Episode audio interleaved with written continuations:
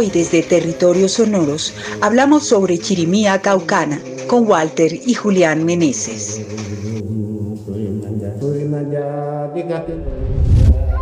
Territorios Sonoros, un viaje musical por las distintas regiones de Colombia.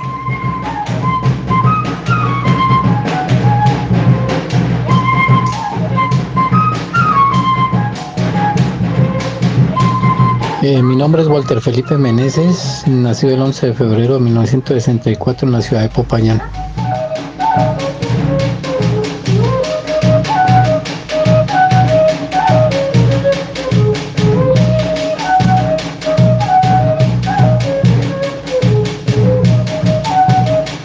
Eh, yo nací aquí en Popayán eh, el 11 de abril del 64 en el barrio El Empedrado, un barrio pues bien tradicional de acá de la ciudad.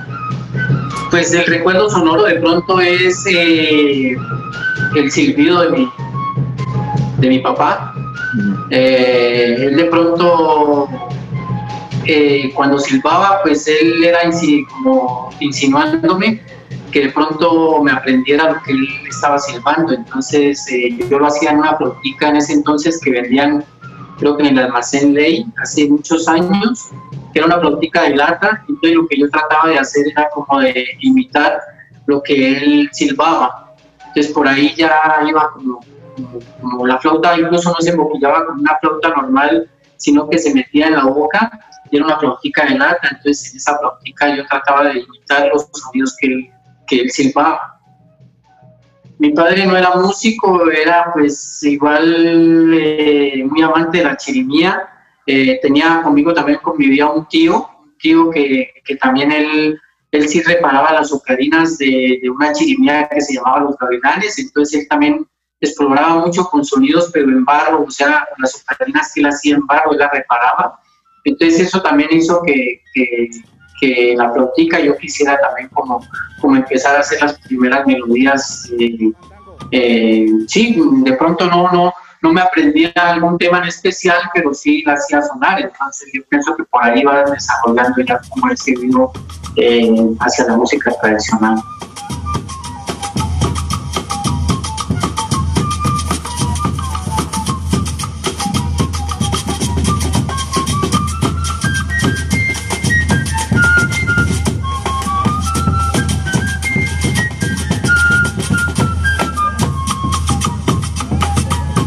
Palabras del músico de Popayán, Nicolás Peláez, eh, para mí la chirimía caucana significa un lugar de encuentro, de, de holgorio, en donde podemos permitirnos ser y dejar ser al otro, pero además de eso es un lugar de, de mucha espiritualidad, eh, de, mucho, de mucho recibimiento eh, con el otro. Y digamos que eh, siendo Popayán una ciudad, de pronto ciudad, ¿no? Eh, este, este género y este estilo y esta comunidad que hay alrededor de la chirimía eh, no se ha transformado, no se ha fusionado tanto como otros tipos de folclores y, de músicas tradicionales que hay en Colombia y el mundo. Entonces, así digamos la persona que sea más lejana a este tipo de cosas, todavía dentro de la ciudad puede sentir toda esta energía, todo este, esta acogida y, y regocija alrededor de la flauta y el tambor. Em, para mí es camaradería, es, es permitirme con mis amigos encontrarme después de, de, que no me veo todo un año o es un lugar donde todos somos lo mismo, ¿no? Entonces creo que eso para mí significa un poco la chirimía.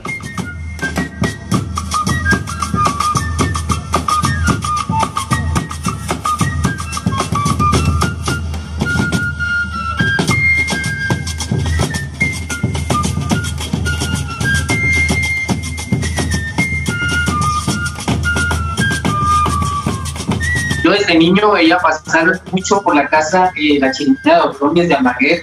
Entonces mi tío me había hecho una, una tamborita con un tarro de, de, de, esas galletas saltinas y pues con eso yo agarraba mi tamborita y a veces me iba atrás de ellos. Ellos me cuidaban.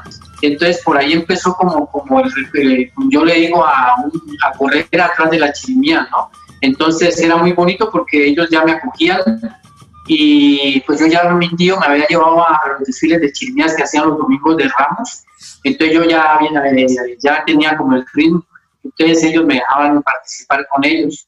Entonces, de ahí en adelante ya fue crear nuestra primera chirimía que le hicimos ahí en la cuadrita del barrio Empedrado, que se llamó Los Patojitos. Éramos niños entre 6 y 8 años. Entonces ya teníamos nuestro diablo, nuestra viuda y salíamos a recoger pues las monedas que la gente nos regalaba en la calle pues en la época de diciembre, ¿no? Entonces era, pues, también ya empezamos nosotros no a salir atrás de la chirimía, sino que hicimos nuestra propia chirimía, que como le digo, se llamaba Los Patojitos. Los Patojitos, ¿por qué? Porque a la, gente de Popayán eh, les dicen los patojos, eh, porque dicen que había mucha nigua en el, en, el piso de tierra y entonces caminaban con unos patojitos, como con los, los talones levantados y de ahí viene ese nombre de los patojitos. Entonces, con ellos empezamos a recorrer, a hacer recorridos eh, por la ciudad, a tocar, porque no nos quedábamos quietos en un solo sitio, sino que recorríamos mm, toda la ciudad. Pues em, eh, con lo que recogía el diablo, pues era lo que nos, nos sosteníamos, compramos instrumentos, y con eso ya luego en la juventud hicimos un grupo que se llamó Juventud Caucana, ya estábamos ya más adolescentes, y fuimos, fuimos a participar. Eh, al Festival Mono Núñez, el décimo festival, y pues mm, con la, pues con la, eh, pues fue muy grato porque fuimos ganadores del décimo festival Mono Núñez. De ahí en adelante ya fue participar en diferentes grupos, salir a, muchos eh, encuentros y luego ya pues eh, por casualidad terminé ayudándole a un compañero que fabricaba instrumentos musicales, Víctor Chávez, en el taller y después de trabajar unos años con él ya me independicé y tengo un pequeño taller acá en la casa donde se elaboran los instrumentos musicales pues, tradicionales para la, para la chirimía.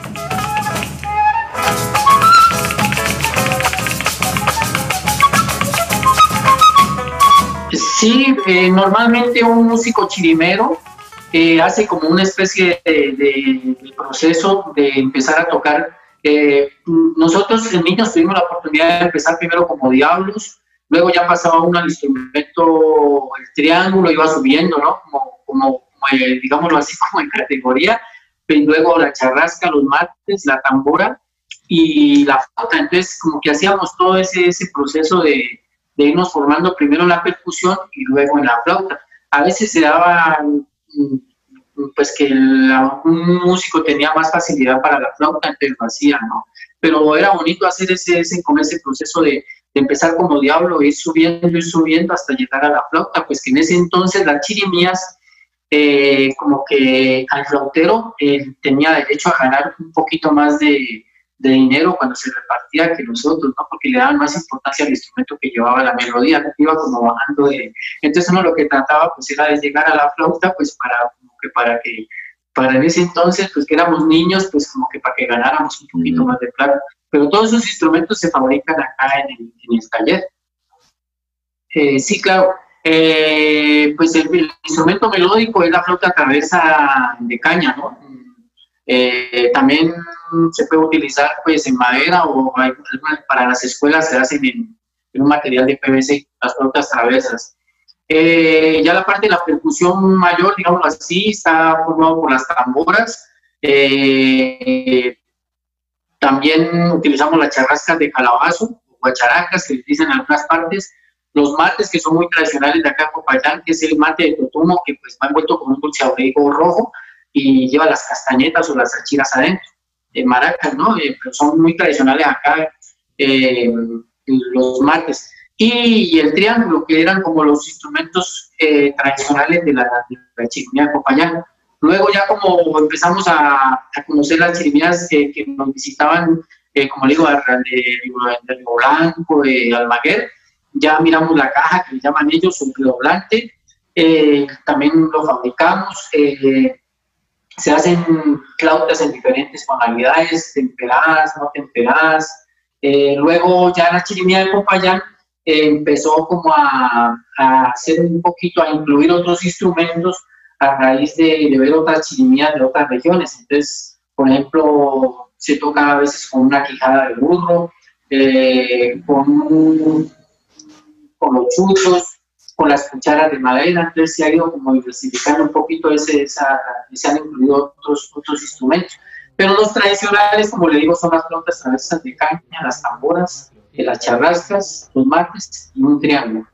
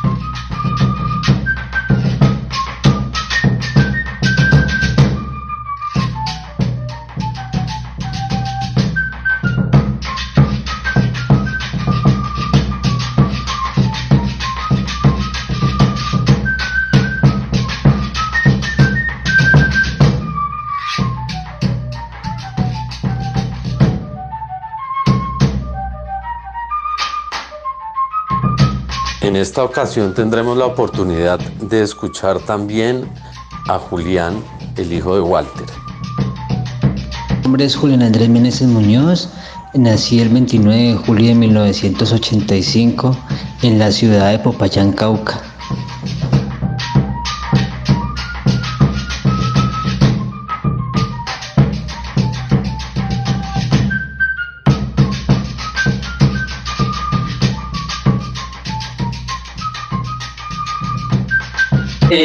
Yo sí también interpreto todos los instrumentos. Eh, también empecé en, en, el proceso de niño, pues por las enseñanzas de mi padre, de mirar en las diferentes chirimías, de escuchar los ensayos aquí en la casa, de, él, del colegio en el que trabajaba, donde daba clase, yo la acompañaba. Todo eso eh, lo fui aprendiendo poco a poco. También mi abuela de muy niño me llevaba a las procesiones, entonces ahí me pegaba con la tambora, la primera tamboreta que también tuve, que muy negrita, que me regaló mi padre, y con ella salía a diferentes procesiones o eventos cuando salían así las chirimías a tocar, y también interpreto todos los instrumentos, ahora trato de, enseñar eso a los niños, entonces desde la flauta y, y todos los instrumentos, aunque me ha gustado mucho la percusión y trato de y hacer algunos arreglos o dinámicas musicales en la parte de sonido.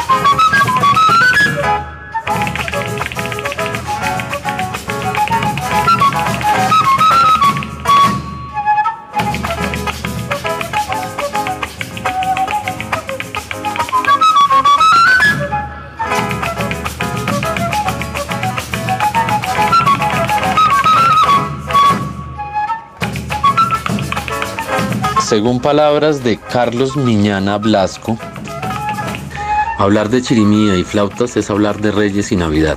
Estas fiestas sufrieron pocos cambios desde finales del siglo XIX hasta los años de 1950. Comenzaban el día 7 de diciembre por la noche, es decir, la víspera de la Inmaculada, la noche de las luces y fogatas. Terminaban con los carnavales en los últimos días de enero. Coincidían estas fiestas también con el aniversario de la fundación de la ciudad, 13 de enero.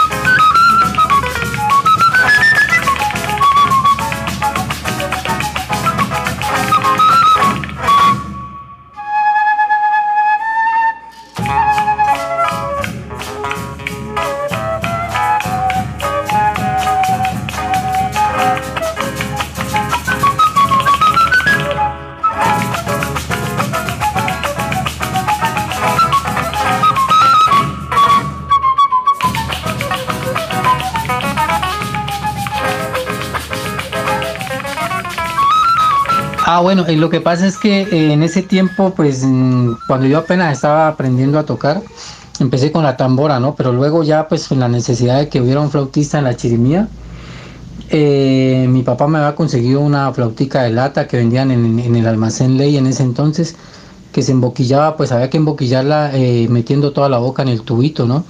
Entonces era la única flauta pues que nosotros conocíamos en ese tiempo, entonces él lo que hacía era eh, silbarme alguna melodía de una canción y entonces lo que yo hacía era escucharla y, a tratar de aprendérmela en esa flauta.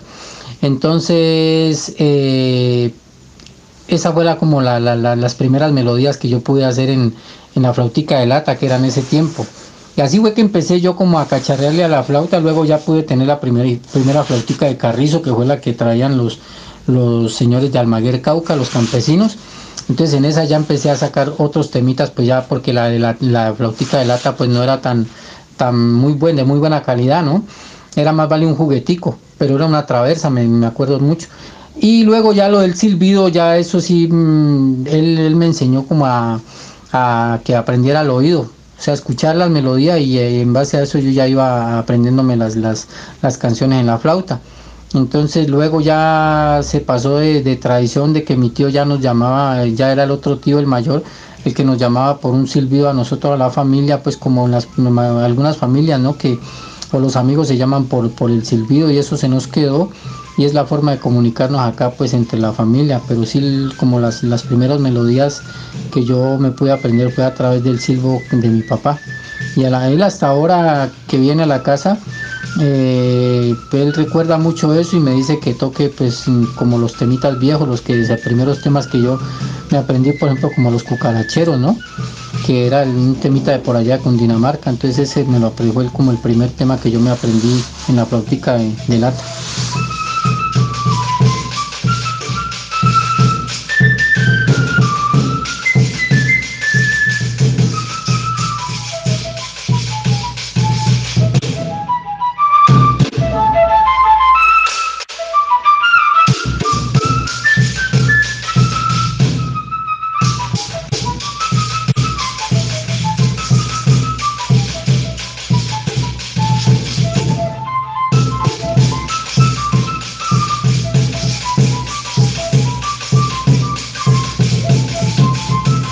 Lo del diablo y la viuda, eh, prácticamente eh, nosotros desde muy niño eh, lo empezamos a ver en las chirimías que llegaban de los pueblos y luego las chirimías de Popayán también.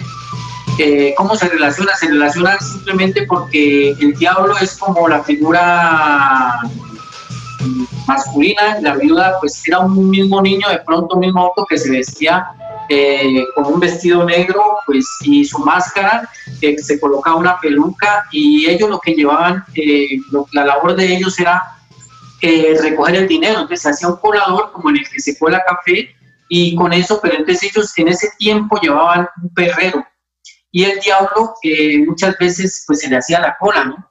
Y el, los niños y nosotros lo que hacíamos era salir a molestar al diablo o a la viuda entonces uno les gritaba, diablo sin cola no vale. Entonces ellos los que venían lo que hacían era corretearlo a uno y si lo alcanzaban pues le pegaban con el perrero a uno muy duro. Entonces, entonces eh, de niño uno le tenía como mucho temor a eso, ¿no? Entonces eso de pronto, pero la labor en sí del, diablo y de la viuda siempre ha sido como recoger los recursos para luego pues repartirlos, ¿no?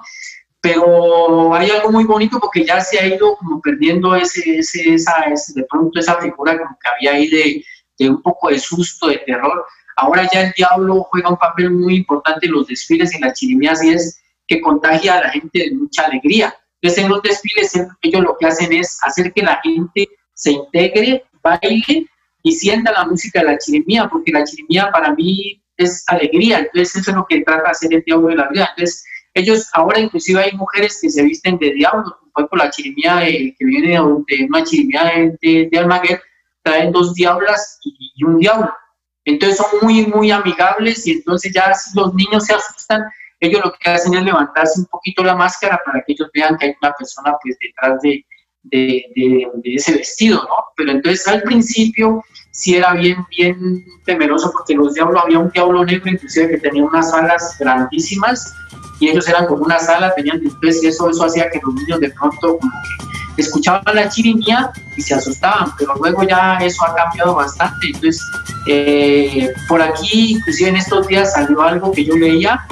Eh, aquí en Popayán, en una plazoleta, en un, en romboy, hay un monumento a la chirimía que es hecho en piedra. Entonces están los músicos, pues, y, le preguntaban a la persona que, que hizo el monumento eh, por qué no está el diablo. Entonces lo que él había respondido era, un profesor de la universidad, había respondido, lo que pasa es que colocar un diablo en una ciudad tan rezandera como es Popayán, la gente no lo aceptaría, entonces por eso creo que no está bien, pero el diablo ha sido un personaje muy típico de las, de las, de las de Popayán.